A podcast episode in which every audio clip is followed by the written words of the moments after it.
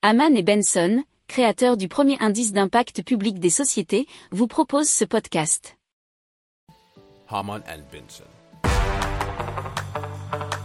Le journal des stratèges.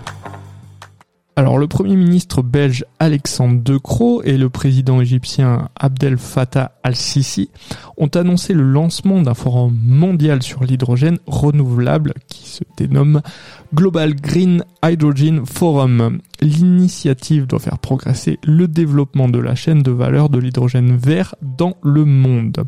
Le forum réunit les autorités publiques, le secteur privé, les autorités portuaires, ainsi que les organisations intergouvernementales.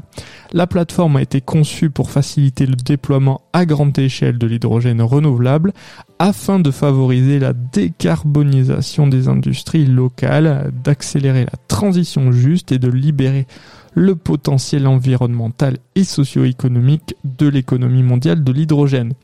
Elle doit identifier les meilleurs instruments permettant le commerce transfrontalier de l'hydrogène renouvelable, nous dit cet article de rtbf.be.